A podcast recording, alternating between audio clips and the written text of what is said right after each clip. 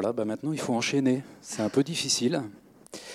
Euh, peut-être que déjà il y a des gens qui euh, ont des contraintes euh, et ne souhaitent pas, pour des raisons qui les regardent. Bah, peut-être qu'il y a des gens qui souhaitent partir maintenant. Donc si, si, si vous le souhaitez, n'hésitez pas. Et puis sinon, on va apprendre, comme on l'a dit tout à l'heure, 10, 15 minutes, on veut vraiment être assez bref. Hein, on n'arrivera pas à refaire le monde ce soir. On va juste essayer de faire notre petite part et voilà. Voilà, le, film aura probablement, euh, sera probablement venu vous toucher, euh, peut-être vous faire ressentir de la peur, de la colère, euh, voilà, ou, plein d'autres choses. Et l'idée là, c'est un peu de prendre soin de nous pendant les dix minutes qui restent, c'est-à-dire de ne pas repartir tout seul avec ce qui nous traverse et ce qui peut être parfois assez bouleversant. Et donc là, euh, on vous propose de, faire circuler le micro très simplement pour que vous puissiez partager votre ressenti. Et puis peut-être, euh, si vous avez aussi envie de partager des initiatives, des élans que ça peut vous donner euh, pour contribuer à, tout. Bonsoir. Donc moi, je suis venue sans vraiment savoir à quoi m'attendre. J'avais un peu peur de sortir démoralisée. Et en fait, au final, pas du tout. Le film est très... Enfin, il donne envie de se, bouger, en fait. Et il est vachement euh, positif sur euh, tout ça. On entend beaucoup de choses euh, à la télé, etc., qui sont très négatives, rien ne va. Et en fait, là, on se rend compte que même à notre échelle, eh ben, on peut faire des petites choses qui vont peut-être aider et faire avancer les, les, choses dans le bon sens. Et par exemple, moi, samedi matin, je suis allée nettoyer les bords du lac de Maine avec, par l'initiative de, des sauveteurs secouristes. Et en fait, ben, voilà, j'ai pris trois heures de mon temps dans le week-end pour faire une action qui paraît euh, faible et enfin voilà c'était pas grand chose mais au final ben, petite, action, petite action plus petite action font vraiment les grandes choses donc euh, voilà merci en tout cas pour ce film merci c'est peut-être euh, ce, que, ce, que, vous dites ça rentre peut-être en, en, résonance avec la part du colibri peut-être que vous connaissez cette légende amérindienne je te laisse la raconter si tu veux. Euh. Très rapidement. La légende euh, du colibri. Voilà, c'est l'histoire d'un feu de forêt, euh, probablement dans la forêt amazonienne. Enfin, le colibri, il est plutôt là-bas. Et puis, et puis, quand le colibri découvre qu'il y a ce feu de forêt, il va chercher de l'eau avec son tout petit bec. Et puis, à chaque fois, il met une goutte sur le feu. Et puis tous les animaux qui vont à sens inverse et qui fuient le feu parce qu'évidemment ça les effraie, ce qui peut être le cas là nous ce soir en se disant c'est tellement terrifiant que on continue de consommer à outrance. Enfin finalement puisqu'on va dans le mur, allons-y vraiment. Et là, donc, ils interpellent le colibri en lui demandant pourquoi il fait ça. Il leur répond parce que de goutte en goutte, je fais ma part. Et de ce fait-là, les autres animaux de la forêt le rejoignent et le feu s'éteint. Alors le feu s'éteint, c'est-à-dire qu'on ne sait pas si le feu s'éteint. Mais en tout cas, il s'éteint. en tout cas, l'idée, voilà, c'est au moins d'essayer. Et c'est ce que c'est un peu la conclusion de, ce film-là, c'est de se dire, il faut euh, de toute façon être dans l'action et essayer de chacun faire sa part. Est-ce que d'autres personnes souhaitent intervenir? Ils sont timides. Ça décante. J'y vais, j'y vais, j'y vais, Julie peu une expérience euh, personnelle. Il y a à peu près 40 ans, je, me disais, en voyant une poubelle, enfin, c'était déjà le ressenti du cœur, mais qu'est-ce que c'est que ça là? On mélange tout ça, qu'on est quand même encore resté dans, cette, euh, dans ce gaspillage. Euh, mon expérience, c'est aussi que, enfin, moi, c'est ma réaction du cœur et un peu de colère en me disant qu'on ne sait pas transposer des expériences. Enfin, ensuite, du coup, voyant ma poubelle, voyant euh, le, taux de CO2, ça fait 50 ans qu'on sait, même davantage, qu'il augmente. Dès le départ, euh, faire la part du colibri, me déplacer en vélo, etc. Aujourd'hui, je me dis non, mais ça suffit pas, ça. Ça suffit pas. On a entendu parler de souveraineté, ben, c'est ça qui, dont il est question. Et puis, euh, moi, ma question, comment je fais Qu'est-ce qu'on fait en France Comment on fait pour, ben, pour avoir un vrai lobby auprès, des, auprès de nos. Si quelqu'un a une réponse Alors effectivement, euh, vendredi soir dernier, à 18h30, place du ralliement, il y avait un rassemblement du euh, mouvement des coquelicots qui lutte contre euh, les pesticides, l'utilisation des pesticides. Et je crois que vous étiez à peu près 200, 150, 200 Ouais. En tout cas, ça, rejoint ce que je, disais là tout à l'heure en introduction, c'est que les petits pas nous réjouissent et et nous mettre en mouvement. Et ça, c'est important euh, pour pas s'effondrer. Hein. Il y a quelque chose de cet ordre-là. Donc, on, se remet en mouvement pour repasser à l'action et sentir un peu acteur de ce qui se passe. Mais en même temps, pour rejoindre ce que dit monsieur et au regard des, euh, des, euh, conclusions du, dernier rapport de juillet, qu'effectivement, ça ne va pas suffire.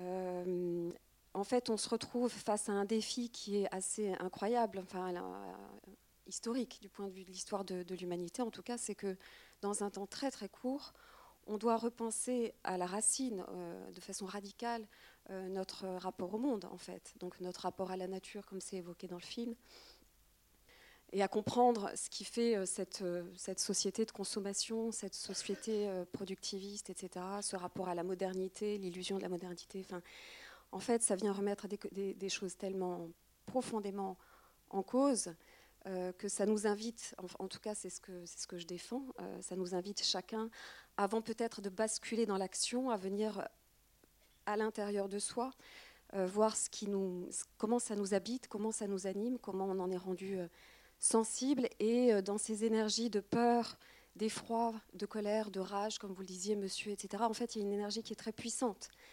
Le tout, c'est peut-être de pouvoir aller la traverser. Alors parfois, c'est bien d'être, de faire ça à plusieurs. Enfin, en fonction de notre sensibilité, mais voilà, c'est de pouvoir aller la traverser pour, euh, puiser dans cette énergie euh, euh, puissante le ressort pour se mettre en action. Voilà, c'est peut-être aussi une invitation à, aller dans quelque chose de plus profond.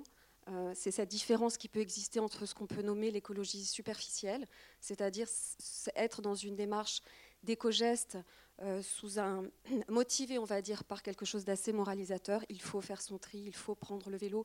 Et on voit bien comment ce moteur-là est parfois un peu difficile, parce que du coup, si on ne le fait pas, on se sent coupable. Enfin, il y a quelque chose qui n'est pas, très ajusté. Mais dès lors qu'on on, va regarder du côté de ce qui est nommé euh, l'écologie profonde, c'est véritablement d'aller voir en soi euh, ce, qui, nous traverse et quel est notre rapport au vivant et quel est notre rapport à, cette situation qu'on partage tous. Quoi. Pour euh, illustrer euh, ce que vous venez de dire, il y, a, un enjeu très important sur la ville d'Angers qui actuellement, euh, dont, vous avez sans doute entendu parler ou, vécu, c'est l'installation des compteurs Linky. Pour moi, c'est absolument l'illustration de ce qui nous attend en termes de, je dirais, de modernité et de, et de, gaspillage, parce que là, il s'agit bien d'un gaspillage. On a des compteurs qui fonctionnent très bien et on engloutit 11 milliards dans une opération où tous les citoyens, euh, la désobéissance civile, c'est difficile. J'en conviens, mais il arrive des moments où il faut, euh, il faut se prendre en main. Il y a des villes comme Caen, comme Aix en Provence, qu'on réussit à obtenir alors sûrement que les maires ont eu du mal à prendre cette décision, mais ils l'ont pris. Alors voilà. Alors une ville comme Angers, c'est difficile. Dans les petites communes, c'est aussi difficile, il ne faut pas croire. Donc euh, on est un certain nombre ici à habiter Angers. Et donc euh, il y a peut-être quelque chose à faire.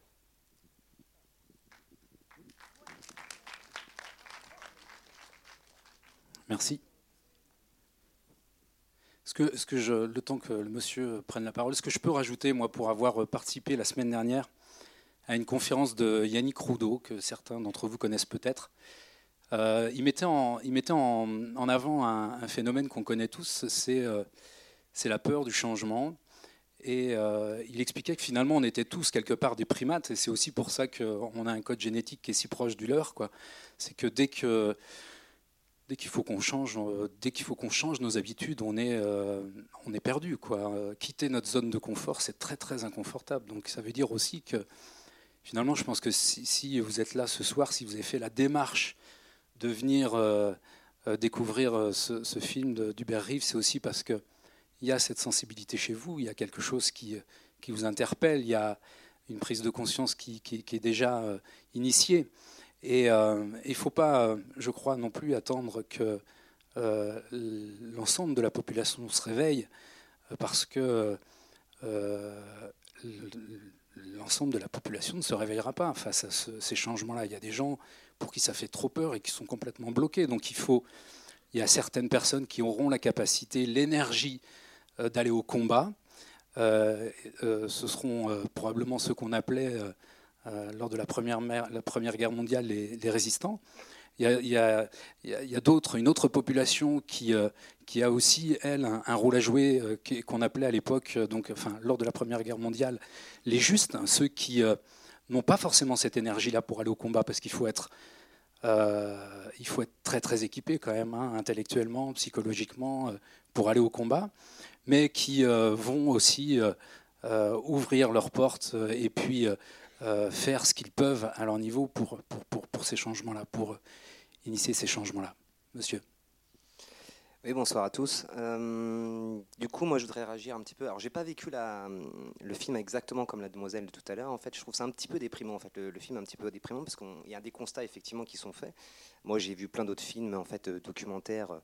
Euh, le, Monde selon Monsanto, Notre poison quotidien, etc., etc. Il y en a plein hein, de toute façon.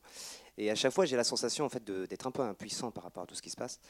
Euh, et, du coup, merci, euh, merci à Frédéric Lenoir quand même qui apporte une petite touche positive en fait dans, le documentaire et qui dit qu'effectivement, bon, c'est historique et que, et que tout est une étape à traverser. Et euh, alors effectivement, moi j'ai plus peur pour l'humanité que pour la nature en tant que telle, parce que bon, l'homme fait partie intégrante de la nature, évidemment. Mais je pense que la nature, j'espère en tout cas réussir à s'en sortir. L'homme, je sais pas. On verra bien. J'espère que oui. Euh, donc du coup la question c'est, je trouve que c'est un peu frustrant et parfois un peu culpabilisant en fait, parfois, certains passages en tout cas. Euh, la fin finit vers une note positive et ça fait du bien en tout cas. Maintenant euh, la question c'est qu'est-ce qu'on fait et qu'est-ce que chacun est capable de faire derrière et qu'est-ce qu'il est capable de laisser aussi de côté puisqu'on a un certain confort entre guillemets même si, euh, même si ce n'est pas une fin en soi, qu'est-ce qu'on est capable de faire Voilà, donc il y a plein d'associations qui se, qui se regroupent, etc. Il y a l'appel du 17 novembre notamment, là, bientôt. Bon, je ne sais pas si c'est judicieux, mais néanmoins, ce que je trouve intéressant derrière, c'est qu'il y a une espèce de... Euh, de rassemblement en fait. Parce que je Alors quand vous parlez de l'appel du 17 novembre, c'est celui qui consiste à, à bloquer euh, la... bah moi, l'idée, c'est de ne pas consommer, en fait, tout simple. Déjà, une base, en fait, qui est là, c'est de ne pas consommer, en fait, ce jour-là, principalement. Le Black Friday, c'est ça? Ouais, ouais, ouais. Donc, le, qui, serait, qui deviendrait le Green Friday Ouais, c'est ça. C'est plus ou moins ça, ouais. Et du coup, euh, après, l'idée derrière, euh, c'est cette espèce de rassemblement, en fait, parce que je vois plein de choses qui se passent, en fait, mais je trouve qu'il y a un manque d'unité, en fait, derrière tout ça, en fait. J'ai l'impression, moi, en tout cas. Et voilà, et j'aimerais bien que, que, les gens s'unissent parce que c'est des combats en commun en fait. Euh, voilà, ça touche tout le monde. Donc voilà, bon, je ne sais pas trop quoi dire de plus, mais c'était mon, mon, petit, mon petit discours personnel. Merci. Merci. Dans, le, dans le documentaire aussi, euh, il est question de ce, ce taux de basculement. C'est-à-dire qu'à partir du moment où euh, on passe ce seuil de 20-25% de la population euh, euh, qui prend conscience qu'il y a quelque chose à faire, il y a euh, un changement possible. là encore, Yannick Roudot était plus optimiste en disant qu'il suffisait que 10% simplement de la population décide de changer les choses pour que les choses changent. Et Hubert Reeves, qui faisait référence tout à l'heure également à, Churchill, hein, qui, est rentré en résistance et qui a fait partie des premiers à rentrer en résistance, euh, il a été suivi que par 2% euh, de la population à l'époque. Et malgré tout, euh, ces deux populations-là, ils ont réussi à, changer le cours de l'histoire. Donc il faut rester optimiste en se disant que voilà, il y, a des combats à mener et que bah, il ne suffit pas d'être forcément une majorité, qu'une petite minorité est capable de faire basculer les choses. C'est ce à quoi je crois. Monsieur. Madame. Madame, excusez-moi, je, je, vous vois très très mal. Moi, je trouve que j'ai plutôt été euh, très encouragée et message d'espoir parce que peut-être que c'est mon expérience personnelle fait que. Et là, je rejoins l'idée de. C'est aussi. Euh, l'écologie, c'est l'écologie humaine et c'est l'écologie avec soi-même. Se connaître un peu plus avant de savoir quelle action faire. Moi, je suis euh, débordante de projets et je dois d'abord les canaliser. mais j'ai commencé quand même partie, peut-être, je l'espère et je le sens, de ce qu'on peut appeler sa mission de vie. Euh, mais pour ça, il a fallu aussi que j'aille dans tous les sens, et c'est encore peut-être mon souci actuel, de partir dans tous les sens. Et c'est là, euh, moi aussi, j'aimerais aussi euh, me sentir plus unie au monde, à place auprès des gens, mais ça, ça va se faire.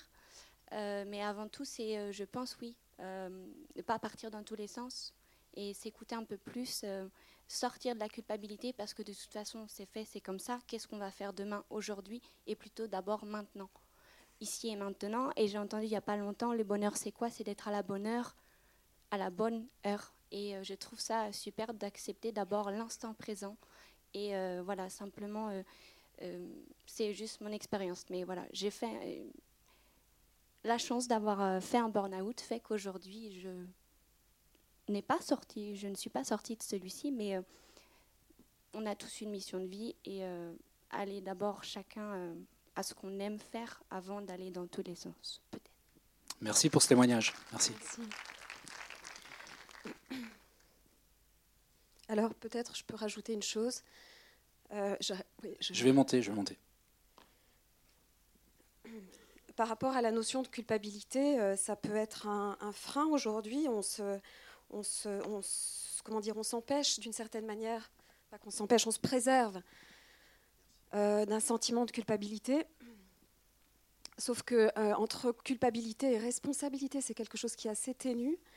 Et parfois, de se sentir coupable, c'est quand même un, facteur euh, qui indique qu'il y a quelque chose qui est en mouvement à l'intérieur de soi, c'est-à-dire qu'il y a quelque chose qui vient s'intérioriser à l'intérieur de nous et qui, manifeste le fait que oui, je, suis responsable de quelque chose et je m'en sens coupable. La question, c'est ensuite de cette énergie-là, qu'est-ce qu'il est possible d'en faire? Mais je, me, je suis assez attentive à tout ce qui pourrait avoir avec une sorte d'asepsie, euh, justement, euh, euh, des émotions. Les éco-psychologues, en fait, ils ont identifié un certain nombre de facteurs qui génèrent cette, cette apathie collective dans laquelle on se trouve. Et dans cette apathie, dans ces facteurs-là, ces indicateurs-là, il y a notamment le fait que la chaîne de cause à effet de tout ce qu'on vient de voir. Vous avez vu le film nous donne une quantité d'informations. Au bout d'un moment, ça devient juste difficile de pouvoir l'intégrer. Cette chaîne de cause à effet, elle est tellement complexe que finalement, on n'arrive pas à l'intégrer, on se met de côté en disant mais c'est trop compliqué. Ça, ça fait partie des, phénomènes qui existent. Un autre phénomène qui existe, c'est celui que, euh, Sébastien évoquait, c'est cette histoire de zone de confort. C'est ce syndrome de la grenouille, c'est-à-dire qu'on met une grenouille qui est vivante et on la plonge brutalement dans une bassine d'eau bouillante, elle va sortir immédiatement parce qu'elle n'a vraiment pas le choix. Mais si on la met progressivement, enfin, elle, est dans l'eau froide et progressivement on augmente la température de l'eau, elle va se laisser mourir. Et c'est vrai qu'on peut peut-être identifier quelque chose pour les pays occidentaux qui aurait à voir avec ça, parce qu'on n'est pas touché pour le moment directement et brutalement. Voilà. Bon, il y aurait d'autres choses à dire, mais je vais vous laisser la parole aussi. Oui, euh, merci pour le film. Hein. et euh, je voulais dire qu'on euh, on peut aussi commencer par changer nos habitudes alimentaires sans que ça soit punitif. Hein.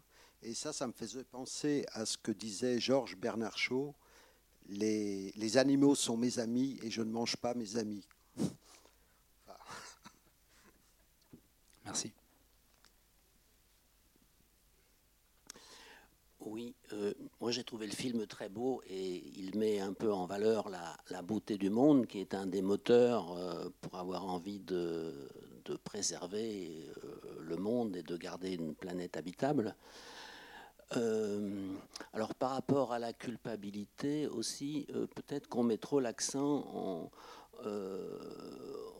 on a l'impression souvent que le changement, c'est la somme des, des, comportements individuels, et c'est qu'individuellement, on, ne fait pas ce qu'il faut, euh, etc. Bon, c'est vrai que c'est très important, les comportements individuels, c'est indispensable même, mais il ne faudrait pas que ça nous fasse oublier notre organisation collective qui, renvoie à la politique euh, parce que notre quotidien est quand même régi par des, par des lois, par des décisions politiques. Hein. par exemple, si, si on décide d'augmenter les importations de soja d'Amérique du Sud, d'Amazonie, euh, qui vont alimenter les cantines, etc., eh bien, euh, malgré nous, euh, euh, on fait de, nos enfants des complices du déboisement de l'Amazonie, alors qu'ils y peuvent individuellement, ils y peuvent rien. Donc, euh, à l'occasion des élections, bientôt on aura les élections européennes par exemple, peut-être faudrait-il s'organiser. Euh, il y a plein d'associations qui œuvrent sur des sujets différents, sur l'agriculture, sur l'habitat, sur l'énergie, de, faire d'un lobbying citoyen auprès de, des, politiques pour qu'ils eh prennent des mesures euh, pour organiser notre notre pays et notre planète de façon un peu plus cohérente et de façon un peu plus durable. Voilà. Merci. Euh, bonsoir. Merci pour euh, ce film. Euh, personnellement, il y a eu beaucoup d'échos suite à cette projection avec un, livre que j'ai pu lire récemment, auteur anglo-saxon qui s'appelle Bill Bryson. Sûrement certains d'entre vous connaissent. Et ce livre, c'est une histoire de tout sur tout, ou presque. je, crois, que c'est. Et qui explique à toutes les échelles, vraiment du macro, la galaxie, l'univers, au micro, jusqu'à l'atome, il y a une théorie qui est, euh, qui est évoquée dans le, dans le film. Et dans, le, dans ce livre-là, l'auteur euh, appuie la théorie que bah, la matière présente dans, l'univers et que c'est pas la. N'y a pas la disparition de matière, l'eau ne disparaît pas, l'air ne disparaît pas, mais on en modifie la nature et l'être humain modifie la nature, la nature et la qualité de la matière. Et pour, euh, pour aller plus loin, il évoque même que même l'être humain, donc, qui est euh, une espèce qui, crée sa propre extinction, c'est assez dramatique le postulat, mais avec un ton, euh, euh, c'est un livre de vulgarisation scientifique, donc il y a un ton assez humoristique à certains points. je vous recommande déjà la lecture de ce livre pour dédramatiser certains points et puis une, leçon d'humilité. C'est de se dire que nous-mêmes, on est fait d'un effort collectif, c'est l'assemblage de plein de petits atomes, de plein de petites molécules qui, il y a 4 milliards d'années, ont été un bout de roche, un bout de végétation, un bout d'eau, un bout d'air. Et donc nous-mêmes, on est produit par du recyclage, sans cesse.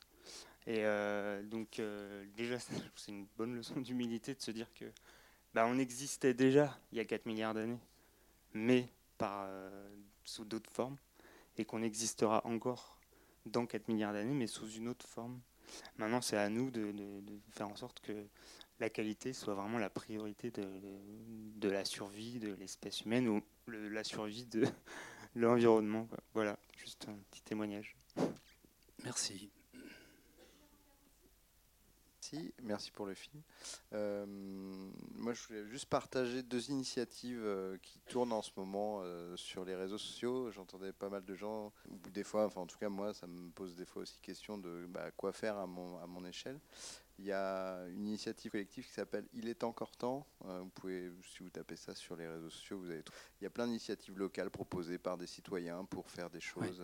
Je crois qu'il y a un rassemblement tous les premiers mardis de chaque mois sur Angers dans un, dans un bar qui s'appelle le. Le Welsh. Le Welsh. Il doit y en avoir un autre aussi, je crois. Le Challenge, voilà, c'est ça. qui évoque justement ces, ces questions-là. Et la, deuxième initiative dont je voulais parler, c'est sur Angers, du coup. Ça s'appelle Herbicide. Ça s'écrit R, A, I, R, B, B, 2, E et Cide comme les graines. C'est la Muse qui finance ça, donc la monnaie locale, qui en fait euh, vous ramassez des mégots et selon la quantité de mégots que vous ramassez, euh, votre ramassage de mégots, vous avez des muses. Voilà, merci. Très bien.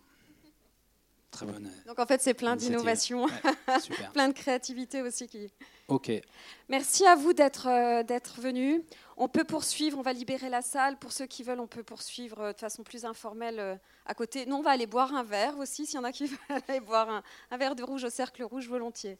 Voilà. Juste une dernière info concernant la canopée bleue. Si vous voulez obtenir des renseignements supplémentaires, donc il existe un site, la canopée bleue et puis il y a une page également Facebook qui est alimentée régulièrement sur les événements qui sont euh, proposés sur Angers euh, autour de la canopée bleue. Voilà, merci. Merci.